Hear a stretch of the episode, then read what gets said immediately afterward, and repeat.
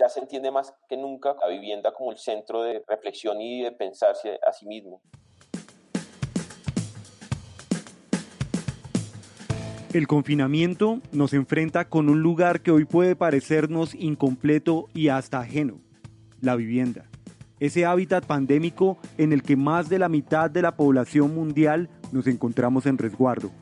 En este podcast hablamos con el arquitecto Antonio Yemail acerca del planteamiento de un nuevo ecosistema que surge dentro de esta dinámica de habitar nuestras propias casas, con otras personas y otras especies.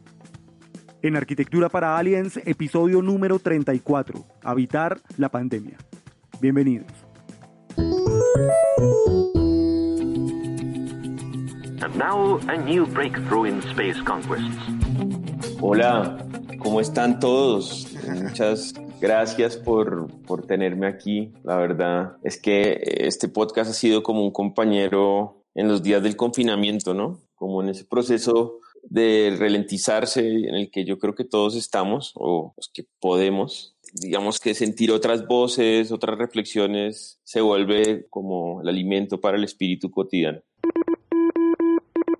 El arquitecto Antonio Yemail estudió diseño industrial, arquitectura y una maestría en construcción. Desde 2007 dirige Yemail Arquitectura, un estudio enfocado en la investigación, el diseño de viviendas, la infraestructura cultural y la experimentación en la ciudad con soluciones espaciales que hacen énfasis en la sencillez.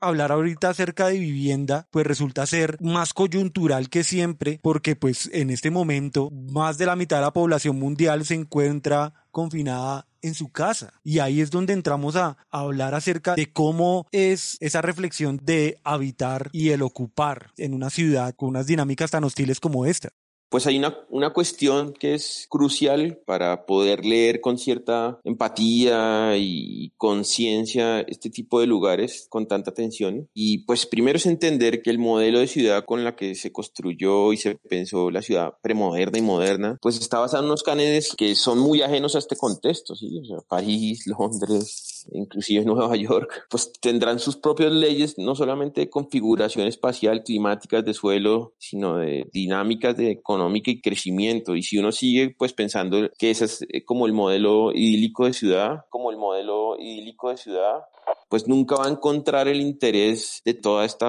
complejidad con la que vivimos. Y a mí me parece que el término que reúne mejor eh, la observación de esos fenómenos de la ciudad está asociada con la diversidad. Nosotros entendemos que en la diversidad hay un marco extendido para trabajar en arquitectura y en propuestas que puedan reconocerla, pero diversidad en un sentido extendido, ya no solamente ecológico, sino material, tecnológico, social, cultural, político, si se quiere. Entonces, en entender esa mezcla, que es lo que además nos define en últimas como territorio y como nación, pues hay una forma forma como de dialogar con esto. Entonces, claro, hoy en día estamos en una coyuntura histórica, medio de ficción, que plantea algo, es decir, no, no se puede como evadir en ningún ámbito. Tiene consecuencias, digamos, aún indefinidas en todo lo que va a pasar, pero que ya está moviendo los cimientos como de la producción y de la idea de producción y de sistema político del conjunto de la sociedad, pues también como pequeñas reflexiones y revoluciones al interior de muchas personas. Entonces, para empezar a contarte un poco de eso, yo quisiera que no se entendiera esto tampoco como una romantización de la cuarentena, porque eso es un privilegio que tristemente pues no tenemos. O sea, esto es un país que tiene la mitad de su población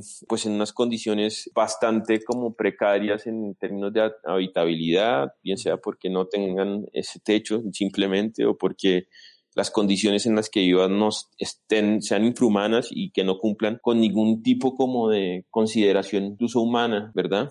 Pero pues más allá de eso, también hay que entender que hasta ellos y las personas del conjunto general de la sociedad en este momento están siendo conscientes de su confinamiento, de su aislamiento a través del espacio. Y esa ocupación del espacio es un redescubrir el habitar, ya como una visión extendida, ya no solamente de ocupar ese espacio, sino de perfeccionar el entendimiento que tiene de uno mismo dentro de ese espacio el entendimiento que tiene uno mismo dentro de ese espacio.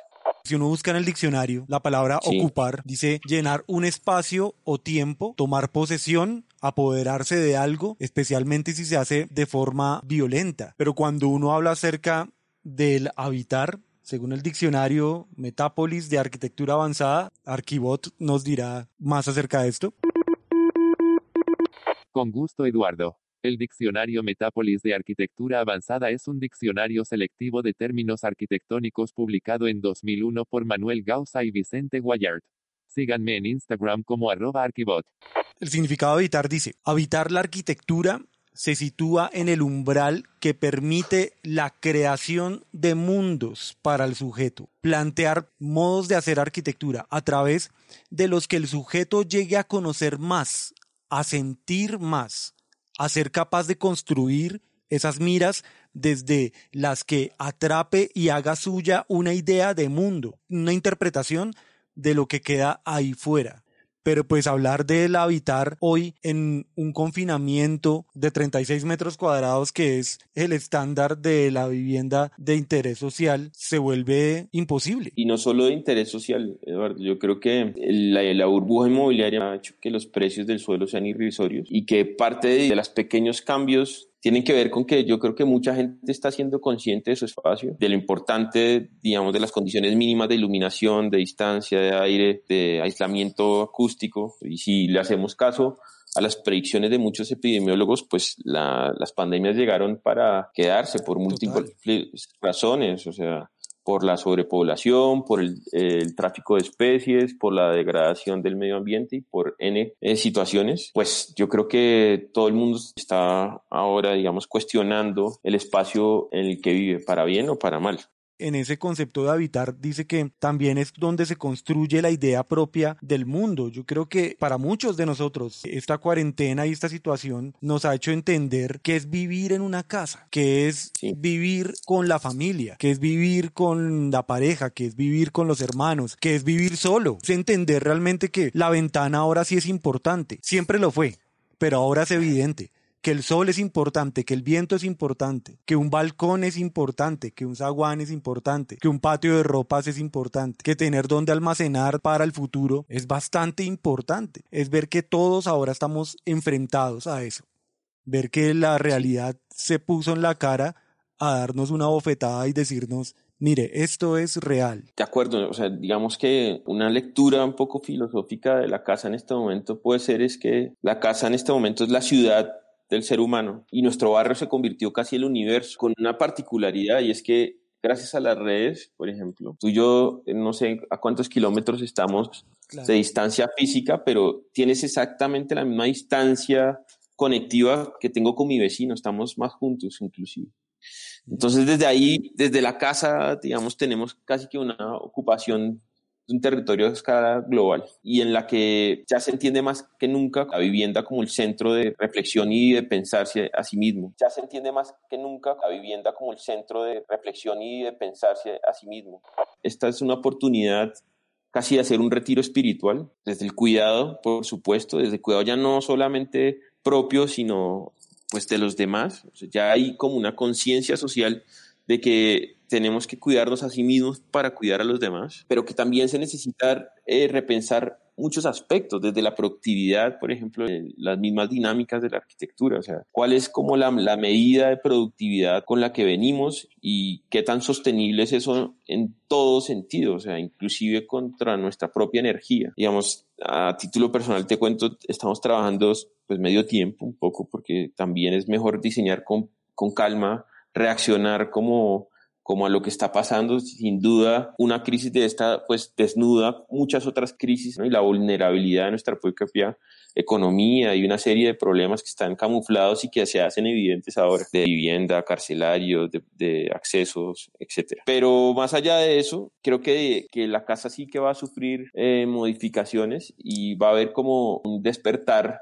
intimista que justamente deviene de esa conciencia de todos los habitantes de que su espacio mínimo en últimas y, próximo es la vivienda. Repensar la vivienda no solamente desde la comodidad, sino desde el punto, digamos, de la adaptabilidad. O sea, una vivienda se puede entender como algo vivo que tiene que reaccionar un poco al momento eh, de los habitantes. Ese es el marco como de reflexión en el que estamos, en últimas, ¿no? Como de, de poderse observar a sí mismo, de poderse replantear tantas dinámicas eh, y creo que pues, el cambio que viene y la revolución en, torno a cómo pensar esa vivienda va a ser increíble. Además, pues porque también se tienen que volver eh, unos centros de, pues, de convivencia ya no solamente entre humanos, sino pues ya lo eran entre humanos y no humanos, porque hay mascotas y otras plantas, especies de, de flora dentro de las viviendas, pero además como de comunidades bacterianas y de virus, ¿no?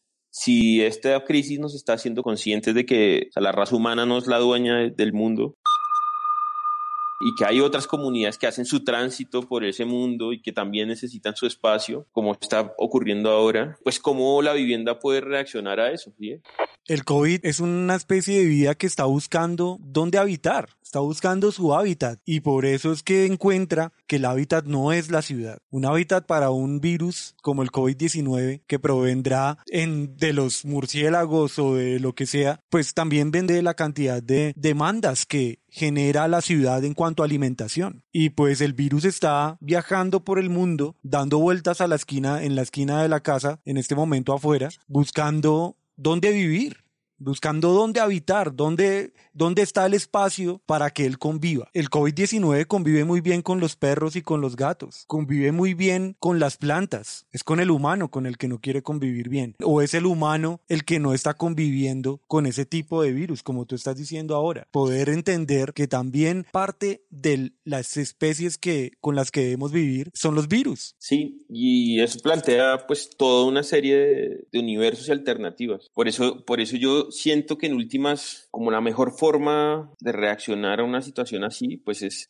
cuidarse de los excesos, entender que el, que el hombre había dejado de ser un ser reflexivo. Desde mucho tiempo para acá se reflexiona menos y esta es como una oportunidad que está brindando el sistema natural de equilibrio del mundo para que las personas puedan tener un momento de encontrarse a sí mismo. Y el escenario para eso es la vivienda cuidarse de los excesos de información, cuidarse de los excesos a veces de silencio, de aburrimiento, pero también aprendernos a aburrir en nuestro espacio íntimo, cuidarnos de los excesos de trabajo, de ansiedad, ¿sí? También abrazar esas emociones en la vivienda, pero es que ah, en la vivienda hay muchísimas cosas que nos permiten gestionar esa incertidumbre, ¿sí? Están los objetos íntimos y más fieles a, a, las personas, sus objetos, sus muebles, sus libros. Su patrimonio, su memoria. Su patrimonio, su memoria, su familia, sus elementos. Y, y en últimas, me encanta como pues que también es un exceso de intimidad a la que estamos eh, asistiendo, porque estamos conociendo la casa de todo el mundo.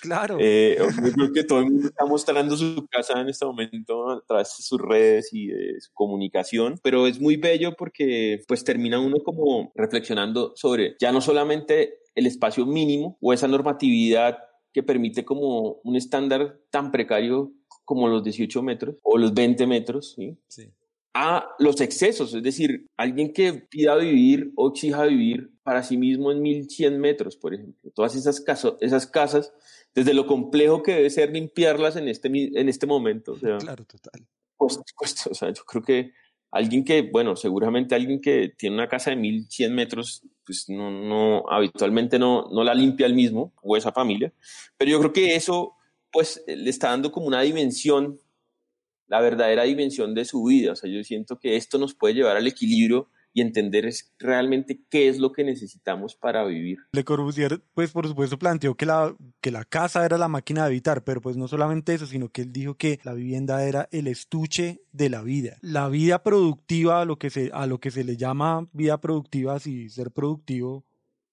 signifique algo, nos ha sacado de la vivienda y de la casa y de la interacción. La cantidad de casos de violencia intrafamiliar se dispararon en este tiempo porque simplemente no sabemos vivir juntos, no sabemos vivir con los que realmente hacen parte de nosotros, no sabemos convivir.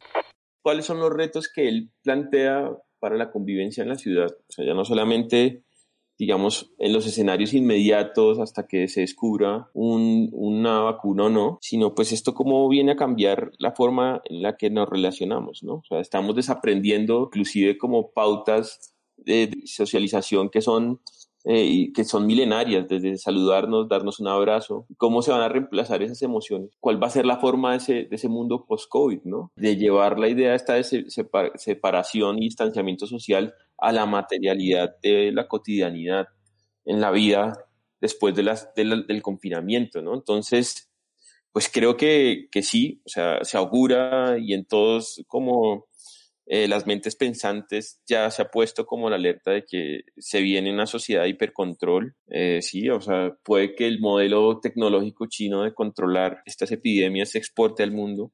¿Y eso qué va a suponer? Pues nuevas, eh, más segregación, más discriminación. Eh, la cédula inmunológica va a ser como una nueva aplicación del teléfono. Una nueva cédula ¿tiene, ¿tiene COVID o no? Sí, tuvo, no tuvo, está inmune, no está inmune. Entonces, claro, esa va a ser el nueva cédula para entrar, por ejemplo, en una, en una discoteca, por ejemplo. O en un cine, pues imagínate, van a tener que replantear todas las infraestructuras, quitar sillas, por ejemplo, ofrecer otro tipo de experiencia, porque viene como una repulsión hacia el contacto. O sea, yo también creo que los seres humanos estamos en ese bombardeo informativo en el que entramos ya a desconfiar simplemente de, la presencia del otro, que también tiene sus beneficios en el sentido en que eh, va a estimular potentemente el desplazamiento a pie, ¿no? O sea, mira cómo están activándose las redes de distribución de alimento en los barrios, por ejemplo, ¿no? Como la gente por fuerza sí que está consumiendo localmente, eh, que se está abasteciendo, digamos, de lo más inmediato, que además está recurriendo a otras formas de, acceder eh, a lo que necesita que no implican los grandes desplazamientos y el uso del sistema de transporte público. ¿sí? en eso caminar como ejercicio, como hábito, pues es eh, crucial, ¿no? O el uso, el estímulo de la bicicleta, por ejemplo, que en el post-COVID va a ser ya no solamente una necesidad en términos como de la calidad del aire y la movilidad sostenible, sino de, la protección contra el virus. Un sistema de prevención será la bicicleta. Te invito a escuchar el episodio 32 de este podcast, Urbanismo en dos ruedas, en YouTube y todas las plataformas de podcast. Pero además piensa lo que va a hacer trabajar, ¿no? Digamos que ya incluso hay, hay todo tipo como de, de mentes y tú sabes que, que, hay gente que reacciona de una manera más reflexiva entre estas crisis, por lo menos en el mundo de la arquitectura, que prefiere observar lo que está pasando, interiorizarlo, trascender un poco de su cuestión y de su, y de su pensamiento arquitectónico y sentir que más que arquitectos somos ciudadanos, pero hay otros que no, que, que simplemente ya están como en la línea de pensar, proponer, proponer soluciones, alternativas, ideas. Y, y he visto mucho, digamos, que estas grandes corporaciones que hacen oficinas están ya, digamos, dándole forma a esa oficina post-COVID, ¿no? Y es simplemente muchísimo más intermediada por tecnología, desde dispensadores eléctricos de jabón y antibacterial. Eh, usted en la entrada de su oficina tiene que coger un individual que va a poner en su puesto de trabajo y desechar al final. Tiene que eh, mantener unos radios que están dibujados en los suelos y señalizados de distancia mínima entre puestos y con los demás. Tiene que además pues, someterse a, censos y, y mediciones de temperatura constantes. Entonces, claro, también es interesante que, cuál va a ser la, la, contrarrespuesta a eso desde el mundo del teletrabajo, que yo creo que en una sociedad tan dependiente como de la mano de obra, también ha sido un descubrimiento para mucha gente de explorar lo que significa el teletrabajo, ¿sí? Claro, esa experiencia no es igual ni homogénea. La gente que convive, que convive con niños, con grupos muy numerosos familiares, puede que lo tenga un poco más complejo, eh, por la intimidad, por compartir el dispositivo, por muchas cosas, por la crianza y lo difícil que eso es, pero también se está viendo que puede funcionar y eso en últimas va a identificar que el centro de contagio es la ciudad y que el, y que el camino, digamos, de la ruta de evacuación, pues tiene que ver con el mundo rural. Y yo creo que eso es trascendental en Colombia, digamos, que, que es un país eminentemente rural incluso eh, aún en su distribución demográfica. Total, es que si, si uno mira lo que pasa en España, ¿sí? Entonces, cómo está España y cómo está confinada y la cantidad de muertos que se han generado por el COVID-19 y esa densificación que hay de los espacios. De hecho, Colombia es el doble de grande en kilómetros cuadrados que España. España es la mitad en kilómetros cuadrados de Colombia pero tiene la misma cantidad de habitantes. Aquí el 95% del territorio en Colombia es rural. el 5% solamente es urbano. Entonces, ahí es donde uno podría empezar a pensar, ¿el distanciamiento será un camino a la convivencia con los virus? Sí, me parece una reflexión súper válida y yo, y yo creo que muchas ideas que estaban flotando ahí, o sea, y que estaban en la agenda, pues van a tomar fuerza nuevamente, como las ideas de crecimiento, de, economía circular. Y eso va a implicar que, que haya como una nueva conciencia pues del mundo rural, ya no solamente con esta idea de ruralismo como forma de disfrutar y contemplar la naturaleza, sino de ir simplemente a autoabastecerse, sobrevivir, distanciarse, nutrirse, ¿sí? Y eso va a implicar otras, otras formas, pero es como una vuelta a lo primitivo, porque también siento que, que el, últimas, lo, lo, más bello, digamos, como, como conclusión de, de este proceso ha sido lo esencial que es la vida y darnos cuenta de lo poco que necesitamos en últimas para, para subsistir. ¿sí? O sea, se está desenmascarando pues tantas necesidades como impuestas que teníamos sobre las convenciones sociales, sobre el consumo, sobre lo que, lo que necesitamos.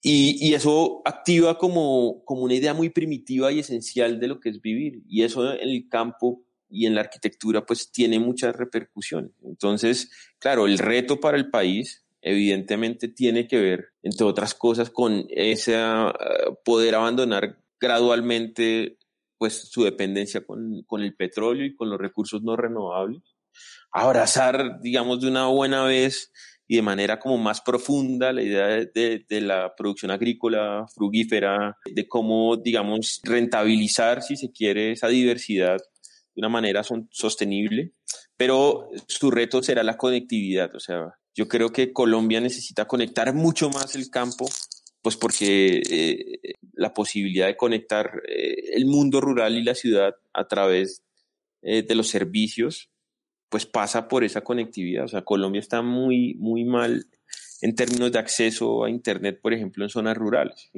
sin hablar de educación o transporte. ¿sí? Entonces, creo que allá, hacia allá vienen muchas cosas. Piensa que esta fue la primera pandemia que vivió esta generación y la anterior. Eh, y, o las anteriores, o sea, en el siglo XX. La última pandemia fue la peste negra y acabó con la tercera parte de la población de eh, Europa.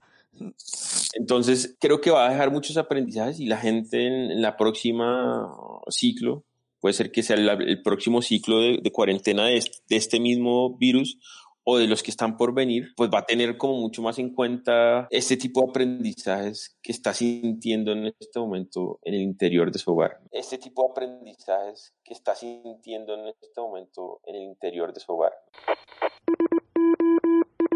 Hola, soy Eduardo Seche, director de Arquitectura para Aliens. Gracias por llegar hasta este punto en el podcast. Un astronauta necesita oxígeno te invito a que visites la sección de Apóyanos en nuestra página web www.arquitecturaparaaliens.com. Hay una realidad inmediata y es cómo habitamos los humanos con los no humanos.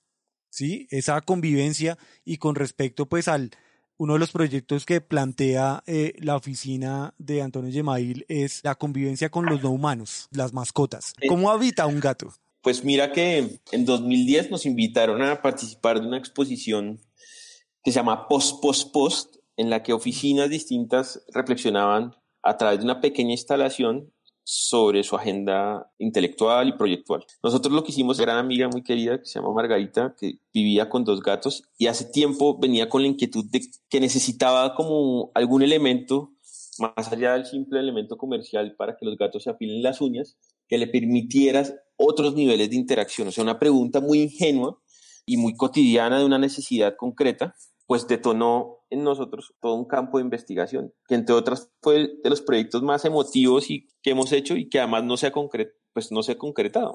Entonces lo que, lo que ocurrió es que hicimos un levantamiento más o menos de 15 o 20 eh, cartografías de la convivencia de una persona con dos gatos en su, en su espacio, ¿no? Poniendo, digamos, como en el centro la hipótesis de cómo la arquitectura puede estimular y facilitar nuevas formas de convivencia entre esas especies. De hecho, que ya se había solapado ya no solamente la convivencia entre los gatos o perros, con humanos, sino de plantas y especies, ¿no? Entonces había un ecosistema ahí de intercambios, observaciones, eh, intimidades entre cada uno que graficamos, ¿no? Y que, que, tenían que ver incluso con el comportamiento térmico y el funcionamiento de los ciclos de esa vivienda. Mm. Entonces el proyecto, como te digo, tuvo como un vuelo y receptividad enorme, pero lo dejamos ahí, o sea, nunca se concretó en un proyecto, pero ahora estamos en la actualización, digamos que esto ha sido lindo porque también el tiempo libre y el saber aburrirse es parte como de entrar en capas más profundas de nosotros mismos. ¿sí? O sea, finalmente ese crecimiento espiritual no se va a dar si no es en un proceso como de viaje hacia el interior. Y volver a las raíces, retomar contactos, voces, amistades, sentimientos esenciales, yo creo que, que, ha sido crucial y nos volvimos a encontrar con Margarita y me mostró cómo está conviviendo con los gatos y eso fue como el inicio de poner una capa más de información sobre el trabajo que había parado en el 2010 y es como en esta nueva como sociedad eh, multi, de, múltiples formas de vida en la que vamos a vivir y que se pone en evidencia ahora, pues cómo se convive al interior de esa vivienda, ¿no? Entonces, pues esas, esas cartografías que tuve son, digamos, ya no solamente poner de manifiesto y revelar que siempre hemos vivido con bacterias, solo que el cuerpo ha aprendido cómo a convivir con ellas, pero que habrá otras y que habrá unos nuevos dispositivos, nuevas arquitecturas, no solamente para la supervivencia, sino para habitar con ellos y con los demás, ¿no? Lo que está pasando a través de la ventana, el balcón, el relacionamiento con el vecino, la forma en la que recibimos el alimento y qué dispositivos se pueden dar para eso la forma en la que trabajamos y cómo además, eh, digamos, se pueden generar todas estas economías del confinamiento a través del hogar. Es decir, viene una, serie de amalgamas de situaciones que la arquitectura puede como visualizar por lo menos, ¿no? Y como, como ayudar a, a pensar. Al parecer, entonces, la vivienda se convertirá en un ecosistema. La vivienda se convertirá quizá también la lectura de la arquitectura con respecto a la vivienda hoy será verla como un ecosistema en el cual está el humano, están las plantas, están los animales, están los insectos, están las huertas. Entonces habrá que generar dispositivos también para que puedan aislar también a los animales o los no humanos, las mascotas, y traerán plagas que atacarán esas huertas, lo cual generará unas nuevas condiciones de ventilación, un tratamiento de pronto con químicos, de ah, cosas que puedan salvaguardar esa esas, esas mini cosechas para el hogar. Y eso generará que ahora todo esto, o sea, la vivienda sea un ecosistema en sí, así como lo es un humedal, así como lo es un nevado, así como lo es un bosque de niebla, la ciudad tendrá entonces ahora esos mini ecosistemas que serán llamados viviendas. Eh, los cambios que plantea el COVID-19, pues para el mundo urbano son gigantescos. Digamos que también está claro que el, pues el virus se ha ido politizando y creo que, que el COVID no es capaz de vencer el capitalismo, simplemente lo va a transformar. Y, y la, la arquitectura, el servicio, el capitalismo se tiene que mover con esos cambios en últimas pero en cómo los arquitectos son capaces de insertar los códigos que todo este proceso de aislamiento han ido imprimiendo en su ADN, pues es como el reto que nos viene, ¿sí? Y el reto a las administraciones públicas y la gestión política de entender que, que todos estuvimos en arquitectura confinados y que entonces ahora los arquitectos podrían, digamos, tomar también como un voto prospectivo y de cambio. ¿cierto? Pensemos en todos los programas, cómo van a cambiar las viviendas. Está clarísimo que, que van a sufrir muchísimos cambios en lo que se puede. Es decir, quedó desnuda la precariedad del hábitat en muchísimas partes del mundo, porque hay déficit de vivienda, precariedad porque hay hacinamiento pues, en muchos casos, pero en las clases medias también quedó claro que nos han ido vendiendo productos que no cumplen con el mínimo de salubridad necesario. Me refiero a metros cuadrados, me refiero a iluminación, me refiero a ventilación, me refiero a una terraza mínima, me refiero a un espacio de socialización. Este como modelo tan nocivo de la densidad en 40 metros para una familia, eh, incluso en crianza, pues es imposible trabajar, producir, cuidar la casa, cuidarse a sí mismo, tener como relaciones familiares. La arquitectura finalmente modula, eh, restringe y guía las formas de vivir de las personas. Quedó más claro que nunca. Total. Y en eso, pues mira lo que va a pasar con instituciones que yo creo que confiaron en exceso en la infraestructura y que pues el capitalismo digital que vamos a asistir, o sea, esto que pasa en últimas es la asunción del capitalismo digital. Asunción del capitalismo digital. Si hay alguien que está ganando eh, en esta pandemia son las viejas plataformas que centralizan montones de datos de las personas y que ya conocemos cuáles son, pero además los estados con su visualización que están teniendo permanentemente eh, han accedido a que la gente vaya cediendo en la entrega de datos, en la tecnificación, en la bancarización, o sea, están cerrando el cerco a las personas, ¿verdad? Y en ese pues capitalismo tecnológico, cosas como por ejemplo las universidades, yo creo que quedan en un momento súper vulnerable, muy expuestas. Entonces piensa la cantidad de, universidades que invirtieron todo su capital, o sea, digo, incluso en la que yo me formé, la Javeriana, invirtieron tanto capital en hacer edificios, que mucho menos en cuidar, en cuidar su capital humano, la luz de lo que viene, pronosticado y mil veces pronosticado como estuvo este COVID de que van a venir más pandemias, pues yo me pensaría dos veces, mira que la cultura digital está subiendo todo gratis, y en este momento uno podría tener una clase en la universidad que quiera del mundo y quieres y tomar cursos de historia de la arquitectura romana. Y entonces tú dices, ¿vale la pena ese modelo? Y claro. ¿Valía la pena hacer esos edificios? ¿Qué va a pasar con esos edificios? ¿Cómo se van a reconvertir? Este confinamiento nos ha llevado como también a acercarnos aún más, aún más entre nosotros. Y la evidencia es esta. Estamos acá encontrándonos y hablando acerca de temas de arquitectura, eh, podido, pues, se han podido hacer conexiones diferentes y yo creo que eso también como que es como el lado positivo de la hiperconectividad. Sí, pues siempre intermedia por una pantalla y siempre favoreciendo a, alguien, ¿no? O sea, no perdamos eso de vista. Ahora, también seamos positivos. Viene el teletrabajo muy fuerte y eso yo creo que llegó para quedarse igual que el comercio y la red de distribución electrónicas. Y eso pues también para la arquitectura abre muchos campos creo que los nuevos edificios de vivienda deben pensar y, contemplar pequeñas unidades dentro de la, misma unidad de habitación para el, El estudio, el estudio que siempre era un rinconcito, no, puede ser ahora un rinconcito. Ya no solamente en el estudio, sino dentro del mismo edificio. Todos esos primeros pisos que, por ejemplo, en una ciudad como Bogotá la norma obliga para salón comunal que se usa una vez al mes, pues eso realmente se tiene que repensar más comunidades para trabajar unidades para que la gente que esté en ese edificio pueda trabajar con distanciamiento, con medidas, pero con, con humanidad. O sea, es que no puede ser como que coworkings. Con, con, una especie de coworkings, satélites gestionados por el mismo edificio, eh, con facilidades de comunicación, ¿verdad? Para también, pues sí, ¿qué pasa con las terrazas? ¿Qué pasa con los balcones? Es decir, yo creo que todos esos espacios servidores y esos espacios intermedios adquieren como un valor impresionante.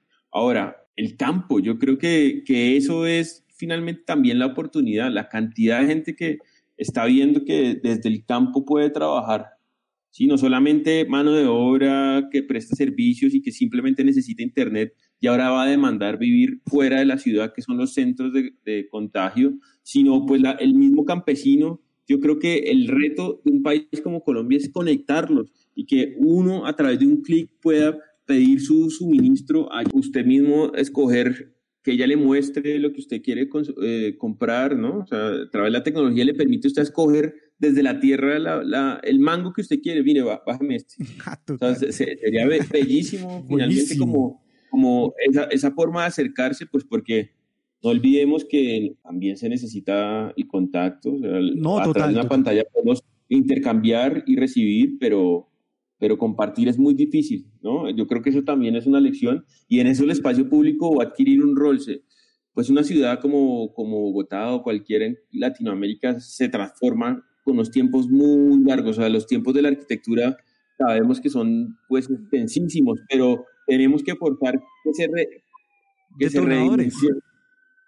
que se redimensione el, espacio público, la medida de los andenes, de los parques, de los espacios de encuentro. Ojalá que esto sirva para que ya pare como ese boom constructivo de los centros comerciales. No son lugares sanos para la vida, pues son monumentos simplemente al consumo. No puede ser que todo lo que ocurre ahí esté controlado, tenga un valor, tenga un precio, eh, esté aislado como de los ciclos naturales del sol, del viento, de la lluvia.